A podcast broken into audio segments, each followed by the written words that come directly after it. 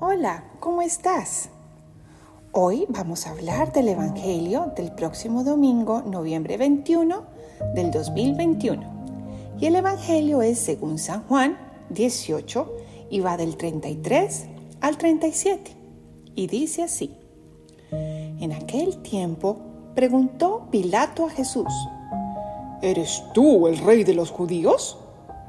Jesús le contestó, ¿Eso lo preguntas por tu cuenta o te lo han dicho otros? Pilato le respondió, ¿acaso soy yo judío? Tu pueblo y los sumos sacerdotes te han entregado a mí. ¿Qué es lo que has hecho? Jesús le contestó, mi reino no es de este mundo. Si mi reino fuera de este mundo, mis servidores habrían luchado para que no cayera yo en manos de los judíos. Pero mi reino no es de aquí. Pilato le dijo, ¿con qué tú eres rey? Jesús le contestó, tú lo has dicho, soy rey. Yo nací y vine al mundo para ser testigo de la verdad. Todo el que es de la verdad, escucha mi voz. Palabra del Señor Gloria a ti, Señor Jesús. Jesús nos muestra con este Evangelio que Él es el Rey, el gran y maravilloso y hermoso Rey de todo el universo. Y adivinen qué, nos invita a que participemos de este reinado, a que cada uno de nosotros, príncipes y princesas, lleguemos allá a vivir con Él al final de nuestras vidas. Somos príncipes y princesas del reino más maravilloso que existe.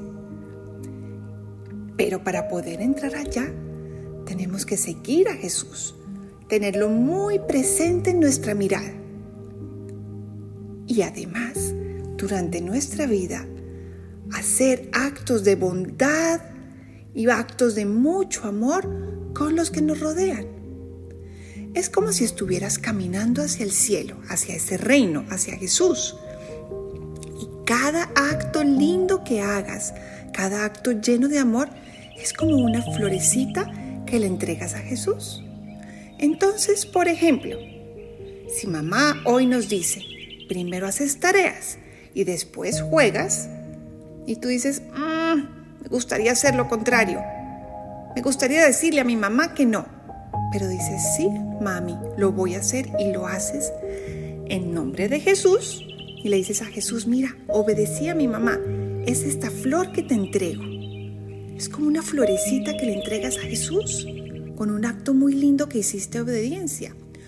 O si otro día estás jugando con tus amigos y ves que alguien está por ahí solito sin jugar y le dices, ven, juega con nosotros es otra flor que le estás dando a Jesús. Es un acto lleno de amor. O si un día te estás sintiendo triste porque tus amigos no te invitaron a una fiesta y dices, yo también quería ir a esa fiesta, pero Jesús te ofrezco esta tristeza y ese dolor. Jesús también recibe esos actos de, de desprendimiento de esos momentos tristes como una ofrenda de amor para Él. Es una flor muy linda o si un día te estás sintiendo mal de la barriga, o te duele la cabeza, o tienes una gripa fuerte, le puedes decir a Jesús, Señor, también te ofrezco este maluquera y este sentirme mal y de pronto no poder ir a mi partido de fútbol porque estoy enfermo, te lo ofrezco por amor a ti. Es una flor hermosísima. Y al final, cuando lleguemos puro, puro al final de nuestras vidas, Jesús nos va a mostrar ese gran prado lleno de flores de todos los colores y las formas más hermoso que te puedas imaginar, que fueron cada una de esas ofrendas que tú le hiciste, de los momentos felices y de las obediencias y de los momentos tristes que le hiciste a Él con todo tu amor. Entonces, amiguito, ahora que vas para la misa, le vas a pedir a Jesús que te ayude a siempre ofrecerle cada momento de tu vida, feliz o triste, para amarlo aún más y que ensanche tu corazón y lo vuelva muy grande para que al final de tu vida Jesús tenga un hermosísimo campo lleno de flores que fueron ofrendas de tu parte a Él. Bueno, amiguito, Te quiero mucho y nos vemos la próxima semana. Chao.